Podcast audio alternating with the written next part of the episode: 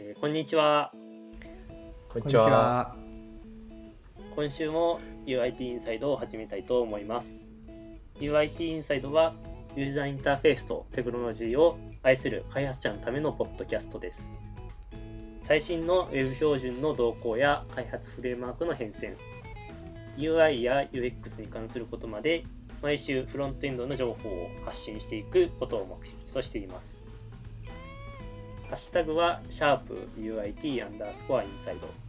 エピソードのご意見やご感想はいつでもお待ちしております。お気軽にツイートしてください。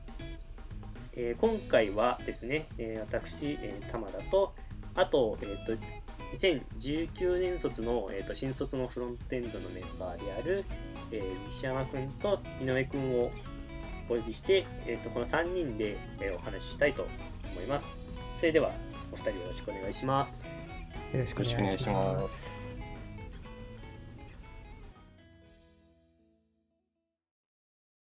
はい。で、えー今回はですね、えー、と今回その9 19年入社の、えー、と新卒の3人ということなんですけれども、ちょうど1年ちょい前に、えー、とエピソード20で、えーとまあ、同じようなメンバーで、えー、とポッドキャストを収録しました。で、この時はですね、まあ、こう入社すぐだったので、こう今まで何やってきたとか、入社してどんなことをやりかいやりたいかみたいなことを、えー、とその時は話していました。まあその時から時を経ち入社して1年半ですよ。1年半。経ちなんていうんですかね。こうまあ同窓会というかこう1年半経ってみてどういったことをやってきたかとか、まあ、まあどんなことができたかっていうことをちょっと、まあ、振り返る会みたいなのをお送りしたいと思いますでですねえっとじゃあまず、えっとまあ、3人がこの1年半でや経験したことみたいなのをちょっと,、えー、と振り返っていこうかなと思います。じゃあいいきなりですけど西山さんか井上さん。あじゃあ井上くんどうぞ。わかりました。そうですね、1年半振り返ると、僕の担当は LINE ニュースの方を担当してるんですけど、そちらのフロントエンドですね。で、そうですね、結構案件などをやらせていただいて、まあ、最初の頃はやっぱバグ修正だったりとか、えっとまあ、ちょっとした機能だったりだったりするんですけど、えさいあのまあ、去年の12月とか10月頃に12月から10月ぐらいの間にあの大きいあのなんていうんですかね。ニュースの中でまあタブごとにはい。あの、まあ、カテカテゴリー別に分かれてるんですね。そちらの一つの面結構大きいあの機能だったんですけどそちらの中のものをあの実装させていただいたりとか結構大きな案件やらせていただいてそうですね、けまあ、僕は動画に関してあの実装したんですけど動画のところ結構そうですねユーザーインタラクションの部分がすごい複雑な部分でもあったんで大変だったんですけど結構自分一人で任せていただいてみたいなのもあって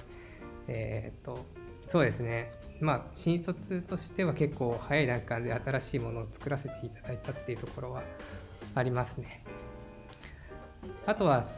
まあコロナのコロナがあったんで結構途中半分はもう1年半の半分ぐらいはあれですかねリモートワークをしてたんで、まあ、在宅結構不安あったんですけど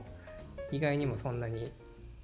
何ていうんですかねテレビ会議とかが充実してるんでむしろ在宅の方が快適なんじゃないかみたいな経験もあって。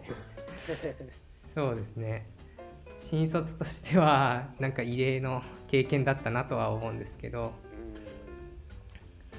あとはまあ1年経ったんでねこ後輩みたいなのも来てあのね。ちょっと まあんていうんですかね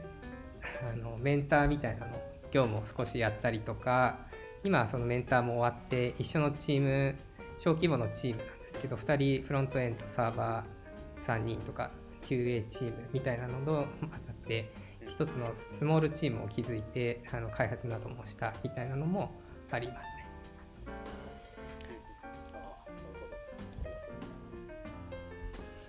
あとはあれですよね。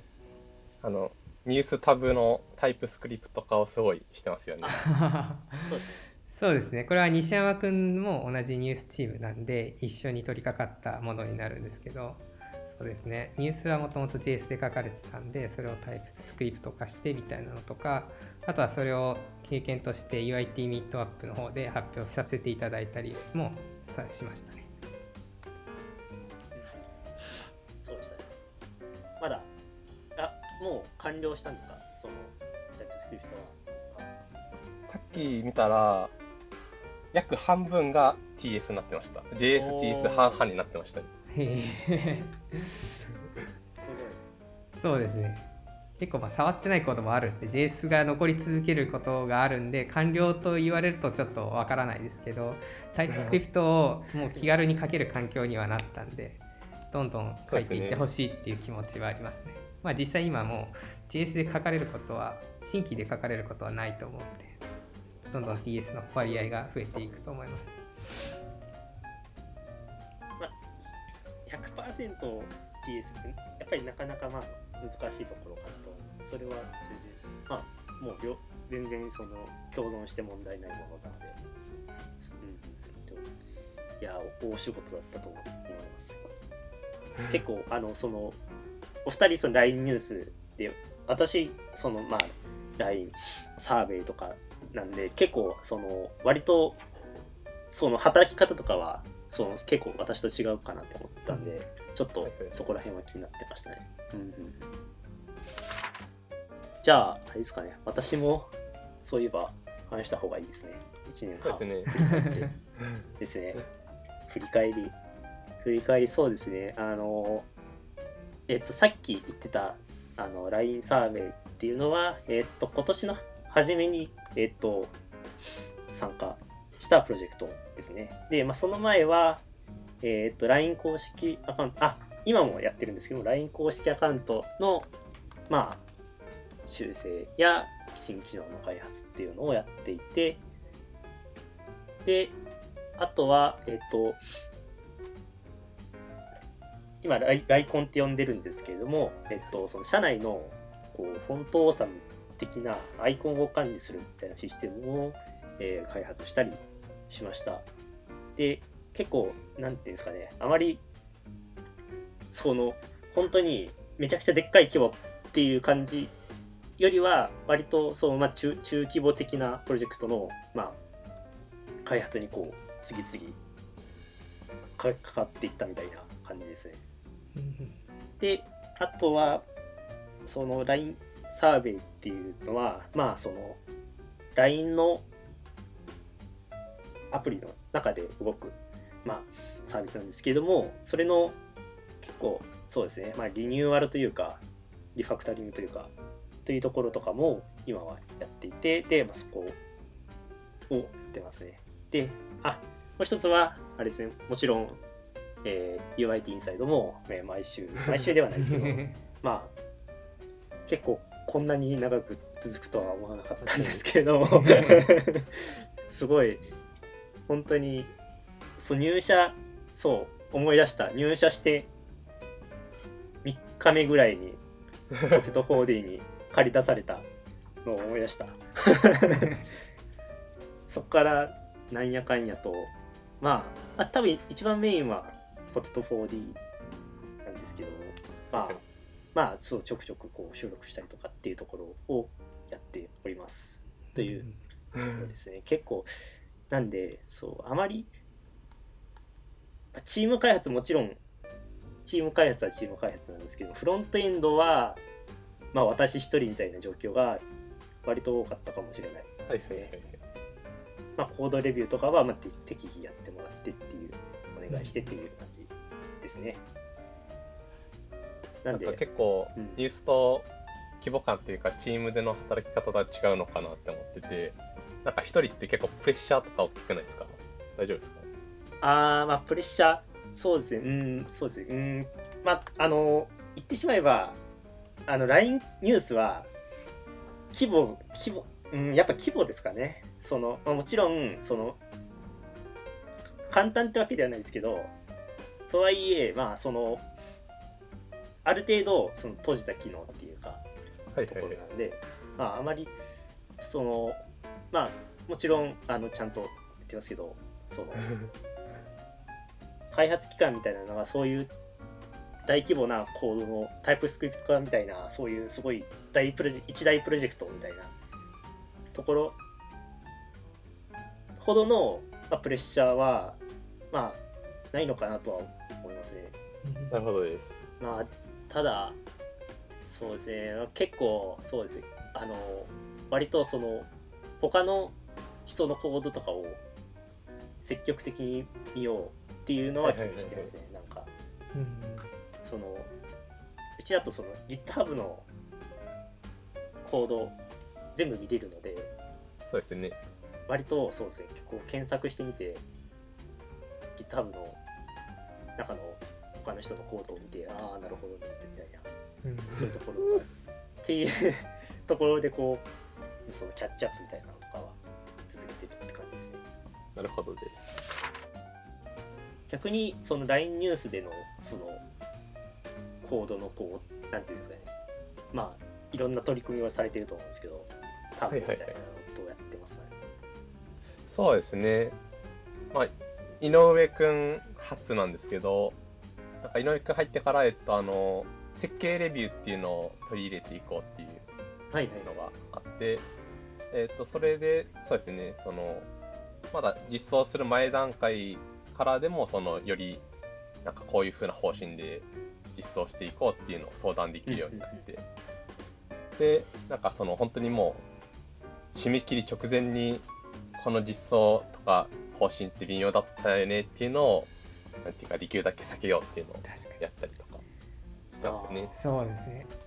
それで言うとなんかやっぱニュースってチームの規模というかあそうですねサービスの規模が多いんでどうしても力がチームにチームにとっての力みたいななんていうんですかねチームにとっての働きやすさみたいなところも結構重視される感じはありますね。例えば設計レビューにしても、まあ、1人で作るものじゃなくてしかも他の人も同じ作業をしてるんで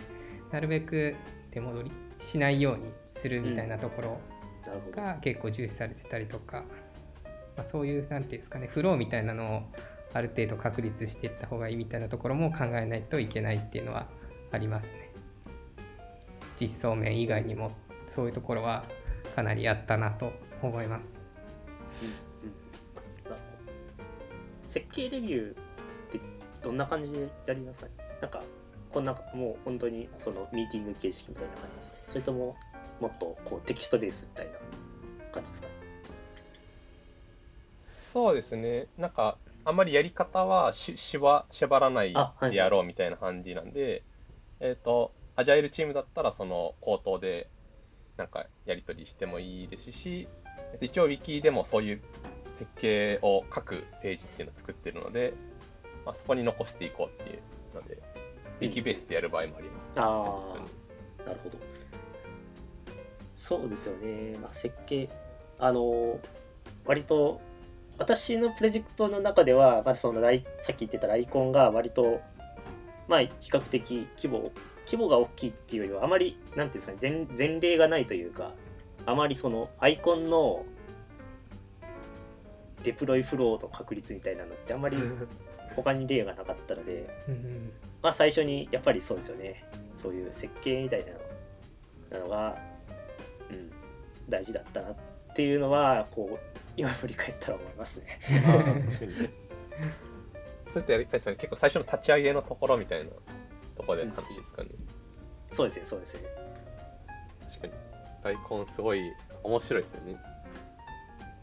お参加します 勧誘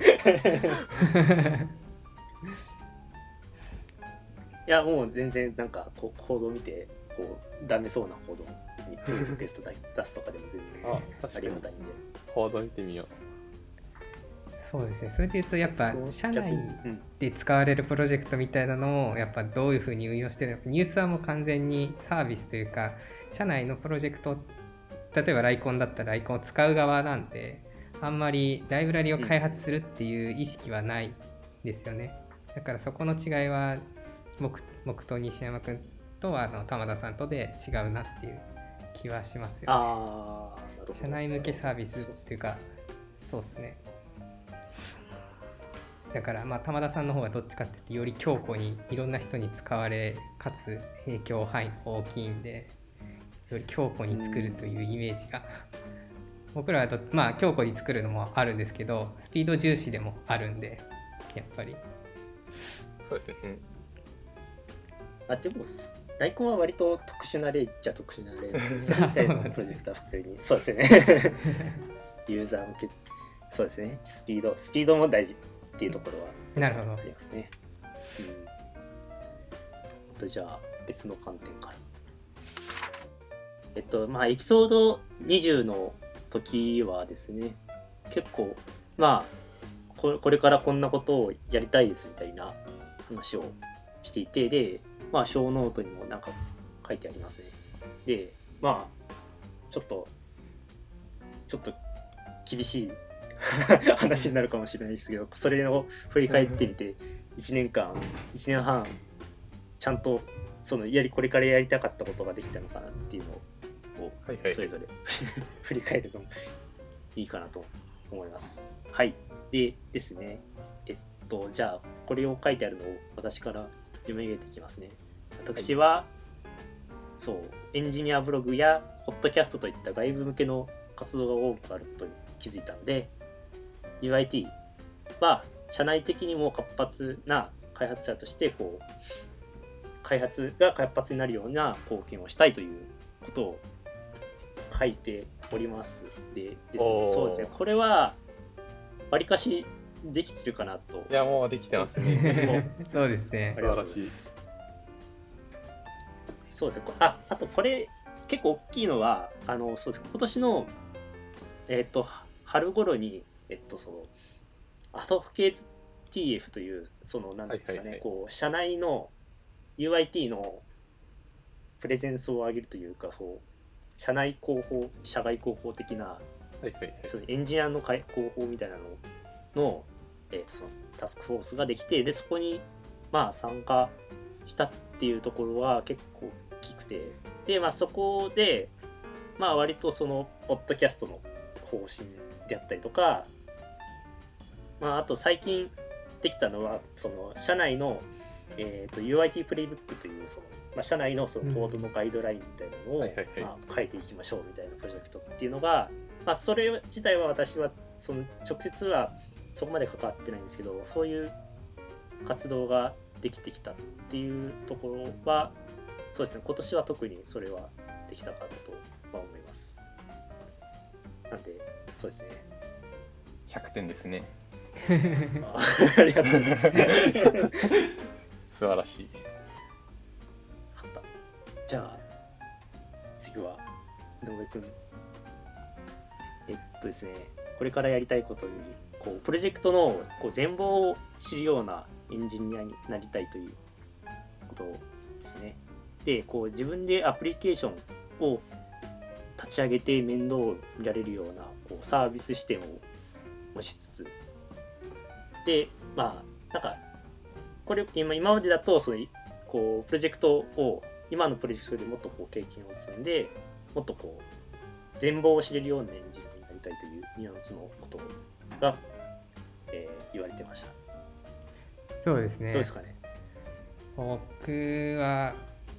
多分この当時は結構どっちかっていうとエンジニア向きの考え方というかプロジェクトをより良くするために、プロジェクトというかそうですねあのアプリケーションの全体をまあ良くするためにどういう設計が必要だったみたいなところを考えてたと思うんですけどやっぱニュース入ってみると人の多さみたいなのもあってそれぞれ考えてることみたいなのが違うんで開発設計の良さっていうのももちろん大事なんですけどそれよりもやっぱチームとしてどう開発すべきかっていう観点は結構この1年半意識づけられたまだ学び途中ではあるんですけど意識づけられたなっていう気がしてますね。で今そうですねあのまたニュースとは別のプロジェクトにあの入っててそちらの方で完全に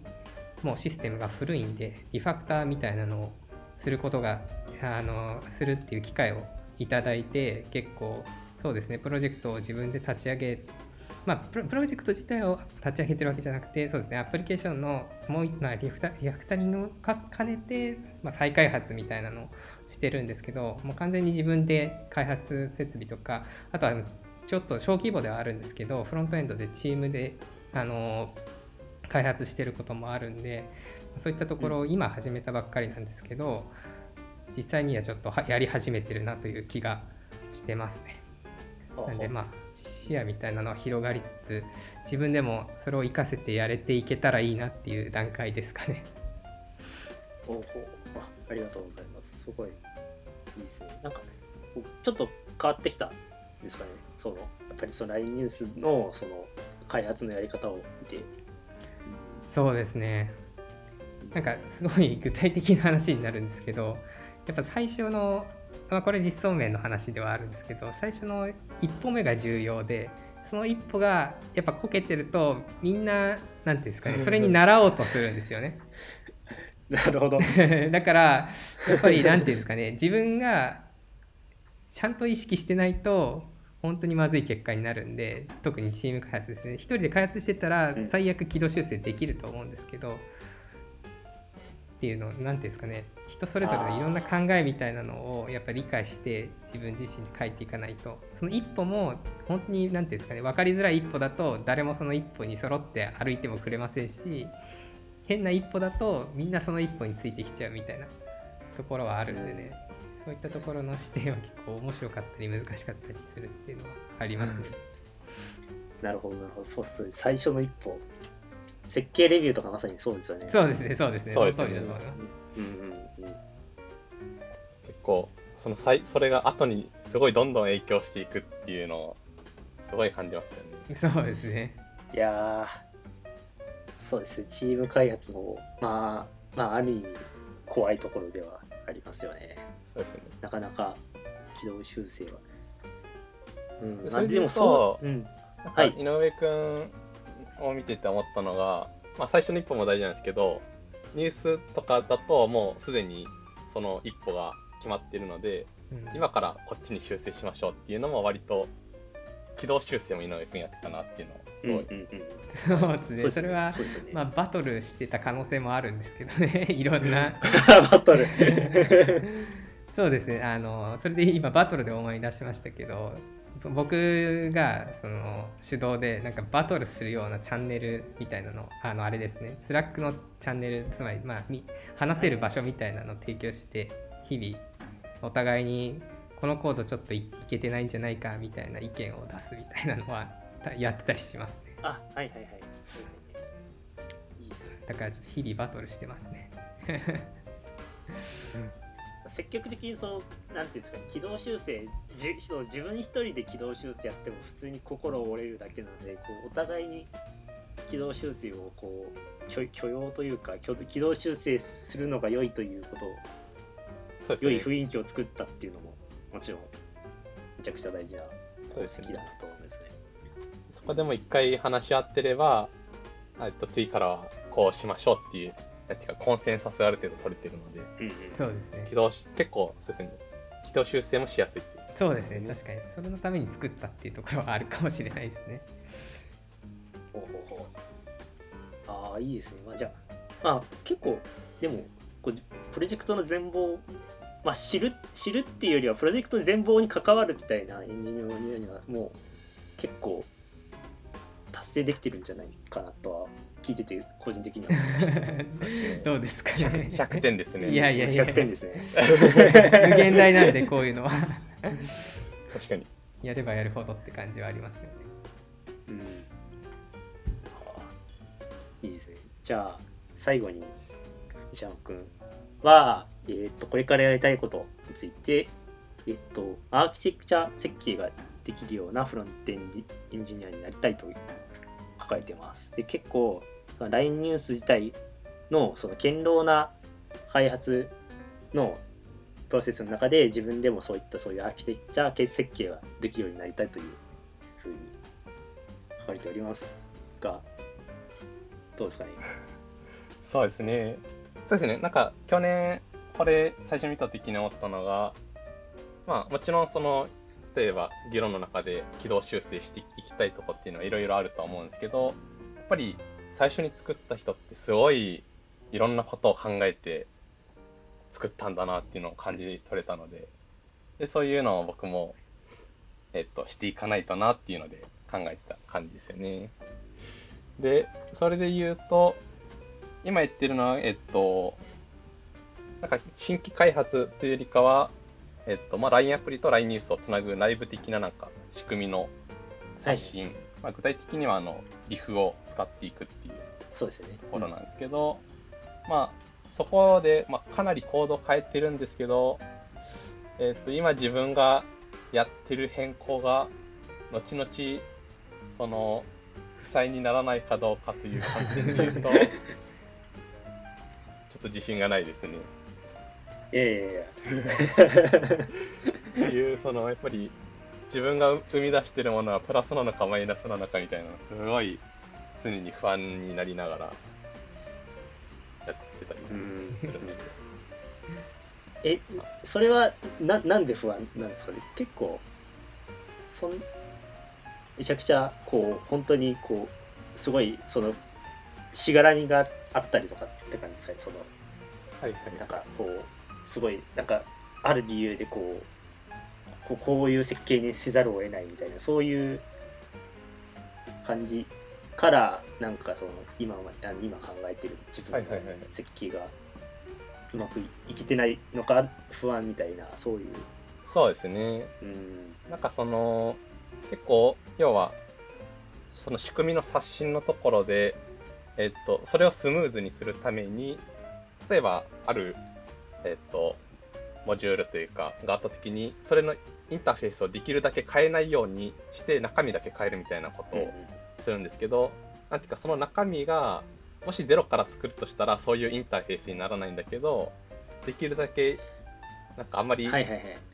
変更を小さくしたいんで、っていう、まあちょっとふわっとしちゃってるんですけど。い、やいやなるほどなるほど西山君は結構あれですよねサービス寄りというかどっちかっていうとライブラリ提供向きのニュースの中でもライブラリ提供向きの開発みたいなの今してますもんねそうなんですよね。ああそうですよね。うんだから変更が効かないというかそれこそ本当に一歩進んだらみんなそれについていかなきゃいけないってところが今すごい西山君が持ってる感じがありますね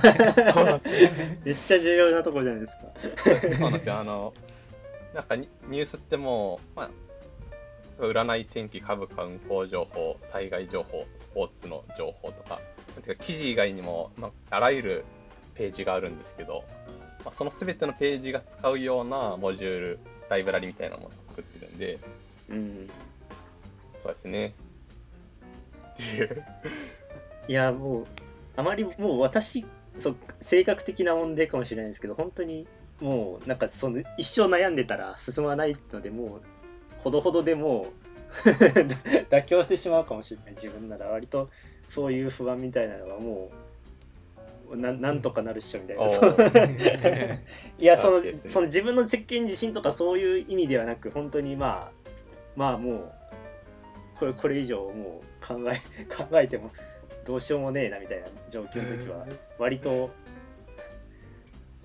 そうね。あまり潔く。確かにそうですね。分かっててもどっちを取るどっちデメリット、メリット取るかみたいなとこ迷うところもありますもんね、そうですね。まあ、でも西山君は結構他のなんていうんですかねニュースの中で使われてる SDK 的なものがあるんですね。例えば広告だったり動画だったり、まあすあのートラッキングのものだったりみたいな。そういうのを結構踏み込む勇気が強いんで僕は結構、まあ、こういう API が提供してるからこれで絶対動くでしょっていう安心感というか任せっきりのところはあるんですけど西山君は結構すぐあれ？これおかしいみたいなので内部を見てっていう踏み込む勇気があるんでそうんうんうん。SDK の知識はすごいと思うんですよね。だから西山君はもう100点ですね。素晴らしい。出た100点全員100点ね。そうですね。なるほど。いやでもすそれはそれで本当にすごいあのあれですね。まあメリットメリットっていうかなんか本当に勇気のあることですね。いや聞けてよかった。そうですね。ライブラリも大体コード基本的に読めるんで、ううん何かあったらひとまず行動を見ちゃうみたいな。心強い。そううん。とまあ、最後にですね、えっとまあ本当にまあ1年半経った上でこれからやりたいことみたいなのをまあ簡単に話していこうかなと3人で思います。じゃあそうですね私個人としてはそうですね。えっとまあその社内そのまあハドフ系通という活動もやってきてやっぱりそのどうしてもこう私とかあとまあ反対さんとかがすごいもう積極的にそういう活発に話すっていうことはしつつももっとこうなんていうんですかねその UIT 全体でこういうその社内のまあ活発な交流みたいなのが起こるといいなっていうのが思っているのでそういうこう自発的なこう交流みたいなのがもっと活発になるような仕組みみたいなのをちょっとそうですね。これからは考えていきたいなと思います。はい。それでは井上さん。はい。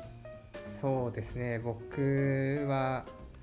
まあ、結構いろいろコロコロ変わってるんで何ていうんですかね。長期的にやるっていう目標をそこまで大きく持ってるわけではないんですけど、まあ、今で言うとやっぱりそのさっき言ってたリファクタリングみたいなところがあってで小規模のチームでは一応あるんでで、まあ、いつまでに作るみたいな時にどういうふうに、まあ、プロジェクあのチームで効率的に作れるかとかスケジュール管理とかどっちかっていうとチームマネジメントみたいなところのがもう本当に全く知識としてないんで今はそれを知るいい機会になってるとは思うんでそういったところには力をあのつけていきたいなっていうふうに、今はとりあえずそこですかね。思ってる感じですね設計とかそこら辺も、あの やっぱ重要なんですけどそっちの方も回らないとやっぱずっとこだわってしまうとか開発なんていうんですかねリソース的に僕そのなんていうんですかねすごい自自分の中で課題に思ってるのが工数の見積もりがあまりできないんですね。これやった時にどれくらい大体終わるからって終わるだろうって考えた時に結構イレギュラーなことが発生して一気に工数伸びるみたいなのが多いんでそういったところの知識つけつつ、まあチームでそれをどう分担してなんて解決していくかみたいなところも今後身につけていきたいかなっていうふうに思ってますね。あはいありがとうございますまあ結構、まあ、これからやりたいことコロコロ変わること自体は全然まあ 1年半で振り返るのでまあそれぐらいのスパンで見ていってもいいかもしれないですね。あ はいありがとうございます。じゃあ西山君のこれからのやりたいこと。をそうですね。僕ももう井上くんとほぼ一緒なんですけど、まあ、その、エンジニアとしてすごい仕事ができるっていうのは、本当にその2つがあって、その設計実装っていうか、本当にコードをガリガリ書く力と、あとはその、まあ、チームというか、周りの人と協調して仕事をして、まあ、うまく仕事をするとか、スケジュールに間に合わせるとかもあるんで、で正直この1年半ちょっとだと僕はどっちもまあ本当に未熟というかまだまだだなっていうのを毎日痛感しているので次の1年もそれを継続してちょっとでもできるようになりましたって言えるようになりたいなと思ってます。いやありがとうございます。すごいストイックだす そう西山君めちゃくちゃ謙虚ですよ。いやいやもう本当に人に迷惑をかけてばっかりなんですよ。そんなことないですよ。ないと思いますけど。ありがとうございます。じゃあまた振り返るかどうかはまあ別としてあれですね。これを心に留めてまた。そうですねはい続けていけたらなと思います。ありがとうございます。はい、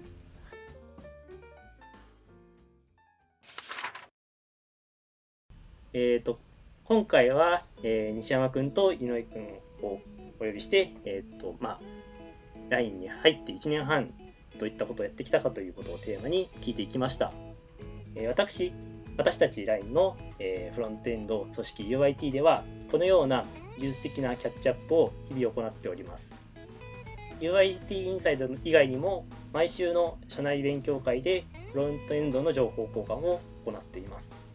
今後も UIT インサイドを通してこのような情報を外部に発信していけたらと思います。最後にこのポッドキャストを聞いて LINE に興味を持たれましたらカジュアル面談からでも、募集しています。小ノート一番下にある求人ページからぜひアクセスしてください。それでは、えー西山君、君ありがとうございました。ありがとうございました。ありがとうございました。